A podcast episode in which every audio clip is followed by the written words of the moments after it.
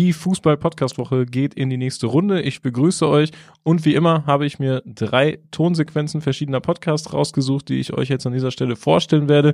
Wie immer natürlich auch der Satz, es sind natürlich noch einige mehr Podcasts in der App erschienen in dieser Woche, wie zum Beispiel Der Weg ist das Spiel, der Groundhopping-Podcast, an dem ich auch beteiligt bin. Da spreche ich mit Tim über kulturelle Konflikte im Stadion, haben wir in der letzten Woche schon, führen wir jetzt weiter. Da geht es unter anderem um die Region Sančak-Novi Pazar im Südwesten von Serbien und wir erläutern so ein bisschen, warum die Fanszene im restlichen Serbien nicht ganz so äh, beliebt ist. Dann gab es eine neue Folge des Profcast, die ist gerade heute frisch erschienen, heute Morgen. Da geht es um Weißrussland, Groundhopping in Weißrussland oder in Belarus nennt man es ja jetzt seit, seit kurzer Zeit ähm, offiziell. Deshalb da vielleicht auch nochmal reinhören. Das ist auch ganz interessant geworden. Es war einmal ein Stadion, hat sich gestern zu Wort gemeldet mit einer neuen Folge. Es ist ein großer Rückblick und man, man schwärmt so ein bisschen von den, den gammeligsten Grounds, die man in letzter Zeit gemacht hat. Also sehr interessant, da geht es dann wirklich um, um Stadien, äh, denen man den, die Geschichte schon ansehen kann, wenn man das betritt. Und äh, das hatten, haben Pini und Zumsel sehr gut hinbekommen, würde ich mal sagen. Ich denke, wir starten jetzt mal direkt und zwar mit einem kleinen Highlight in der Rubrik Football was my first love international.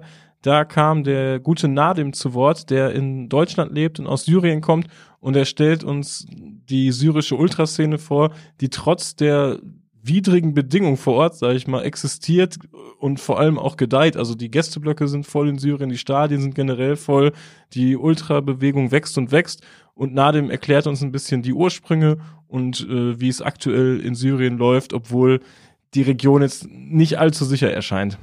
Es gibt schon Rahmen sozusagen zu dieser Re Rivalität. Und deswegen haben wir schon 2017, als dieses Ultra-Hype sehr neu war, wir haben eine Gruppe für, für Ultra, also diese eine Art Union. Ah, dazu habe ich im Internet, glaube ich, ein Foto gesehen, wo die sechs Vertreter der größten Ultras-Gruppierung zusammen auf einem Foto stehen, ne? Genau, und das haben wir schon, schon gehabt als Absprache für bestimmte Aktionen, damit man, also man schießt sich selber in Knie, ins Knie, wenn, wenn irgendwas schief läuft auf einem Spiel. Deswegen muss man immer zusammen organisiert sein, weil wir haben nicht mit Polizeigesetzen zu tun, sondern sondern mit anderen Problemen. Also das Gut der eigenen Freiheit ist höher gewichtet als die Pflege einer Rivalität, sage ich mal ganz plump, was aber auch verständlich ist, weil man kann ja das Maß, was man in Deutschland dafür nimmt, ja gar nicht anlegen, weil du hast ja gesagt, ihr habt mit ganz oder Syrien hat mit ganz anderen Problemen zu kämpfen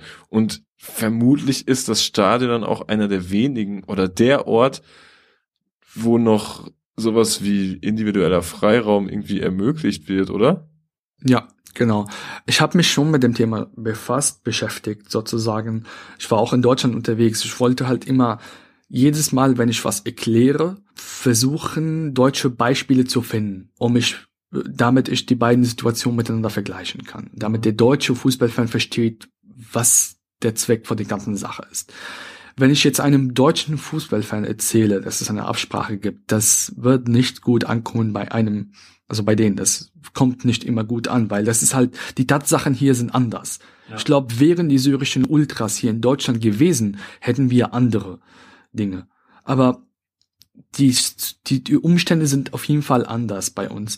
Ich finde es aber wichtig, dass wir mittlerweile in Syrien, in so einem Land, eine Art Freiraum haben. So einen Freiraum gab es noch nie im Land. Und allein die Tatsache, dass das Stadion zu so einem Raum wird, ich finde deswegen und genau deswegen finde ich diese Ultrabewegung wichtig. Wenn wir jetzt auf Alter von den Gruppen, auf durchschnittliche, auf das durchschnittliche Alter von Gruppenmitglieder gucken, das sind 23, 24, das sind junge Leute. Und wenn die jetzt so aufwachsen in einem freien Raum, dann kann das irgendwann ausbrechen und sich verbreiten und nicht nur im Stadion bleiben. Also das hat schon Einfluss auf die Zukunft des Landes. So, das war ein kurzer Ausschnitt des Syrien-Interviews. War auch erst der erste Teil. Der zweite folgt dann am nächsten Dienstag. Lohnt sich auf jeden Fall reinzuhören. Also absolutes Highlight, weil ich glaube kaum, dass es sonst viel Audioinhalte zum Thema Fußball und Fankultur in Syrien gibt. Ähm, wir machen dann auch direkt weiter und zwar mit dem Podcast-Format des Kuttenkönigs Kleines Fußballtagebuch. Und da geht es um Tasmania Berlin. Tasmania Berlin war ja jetzt in den letzten Tagen so ein bisschen in die Schlagzeilen, also der FC Schalke hat die so ein bisschen in die Schlagzeilen geholt. Und äh, der Kundenkönig hat mit Markus gesprochen, der in einem Fanclub von Tasmania ist. Der erzählt dann so ein bisschen über die Geschichte, über die Saison, diese desaströse Saison. Deshalb kennt den Verein ja vermutlich auch jeder. Und über die aktuelle Lage bei Tasmania Berlin, über die Fanszene. Und da hören wir auch mal ganz kurz rein. Tache sagt so das Kundenkönigs kleines Fußballtagebuch in der akustischen Variante. In den letzten Tagen, Wochen und sogar Monaten fiel immer wieder der Vereinsname Tasmania Berlin in den Nachrichten. Grund dafür war, dass die Mannschaft aus Gelsenkirchen fast einen der Negativrekorde von Tasmania Berlin gebrochen hätte, nämlich den von 31 sieglosen Spielen am Stück. Nun hat Gelsenkirchen es irgendwie geschafft, diesen Rekord abzuwenden, was die Tasmanen sehr, sehr freut, denn Rekord ist Rekord in ihren Augen. Trotzdem habe ich mich mit Markus getroffen. Markus ist äh, Mitglied der Opa Tass Ultras, einem Fanclub von Tasmania Berlin. Was es mit diesem Namen auf sich hat, erklärt er uns. Genauso erzählt er uns etwas über die Bundesliga-Saison von Tasmania, über die Geschichte des Vereins, über die aktuelle Situation von Tasmania Berlin. Und da er auch ein Mitbegründer der aktiven Fanszene von Hertha BSC ist, schweifen wir natürlich immer mal wieder auch zu dieser Thematik ab. Er führt mir vor Augen, dass ich einem Gründungsmitglied der Harlequins Berlin lange Jahre Unrecht getan habe. Und äh, ansonsten war es auch ein sehr nettes Gespräch. Leider mussten wir Corona-bedingt dieses Gespräch draußen aufzeichnen. Wir haben uns als Ort dafür das Berliner Olympiastadion gewählt und sind mit 1,50 Meter Abstand ähm, miteinander spazieren gewesen und haben uns unterhalten. Dadurch kommt es natürlich leider zu ein paar Außengeräuschen. Ich bitte dies zu entschuldigen und hoffe, es ist trotzdem ein guter Podcast geworden und wünsche euch viel Spaß damit. Oh, Tasmania! Oh, es war Tasmania! Wir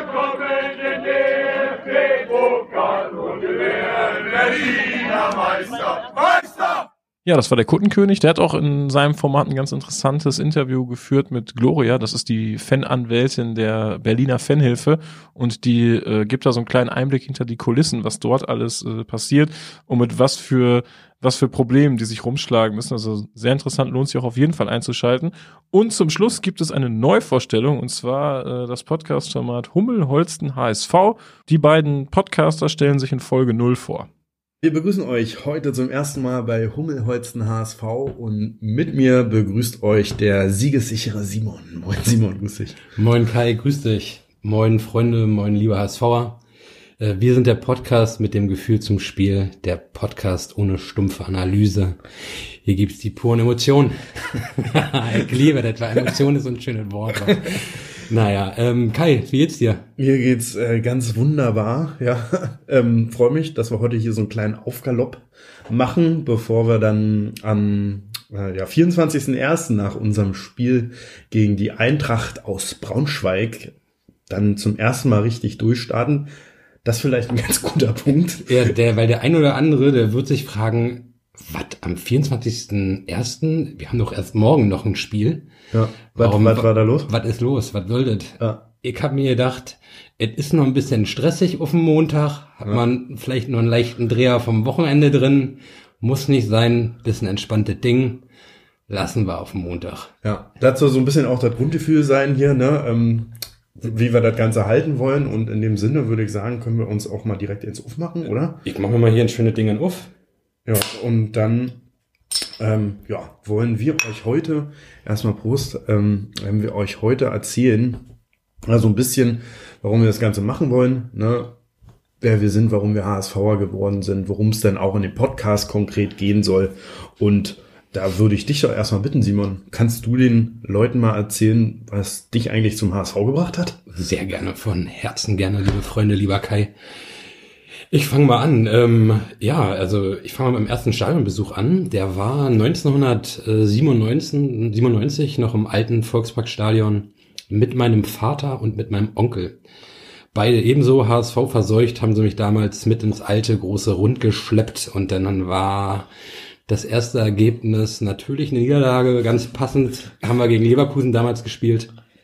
Ähm, ja, ich habe es trotzdem geliebt. Ich war aber trotzdem auch vorher schon HSVer. Da hatte ich eigentlich keine Wahl und ähm, ja, 1-0 gegen Leverkusen verloren. Jan Heinz hat die Bude gemacht.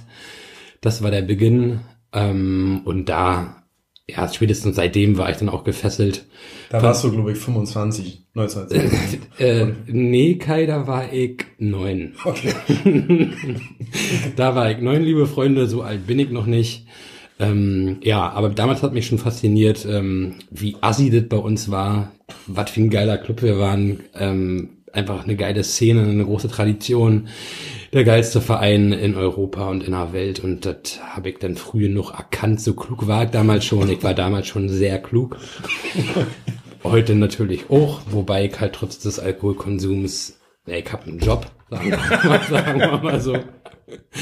Ähm, ja, ich fand's geil. Ähm, damals hast du ja noch Spiele gehabt ähm, im alten Volksparkstadion wie gegen Wattenscheid, wo du dann, weiß ich nicht, vor 12.000 Zuschauern im großen alten Volksparkstadion gespielt hast. Das war schon sehr speziell. Ich fand's geil und ähm, finde es allerdings heute heutzutage im, im neuen Volkspark, ich glaube 1999 war die äh, hat 98, 99, als das Stadion dann eröffnet wurde. Ich war zumindest, glaube ich, noch in 98 oder 99 äh, äh, im neuen Volkspark. Aha, einen beim- Fakten, Faktencheck reichen wir direkt nach. Genau, Faktencheck gerne reichen wir nach. Auf jeden Fall im Spiel gegen Hertha, da hatten wir, glaube ich, 5-1 gewonnen gegen die Jungs hier aus der Hauptstadt. Äh, geiles Spiel. Roy Preger, glaube ich, in drei Buden gemacht. Ah, Weltklasse. Da war nämlich noch kein Dach.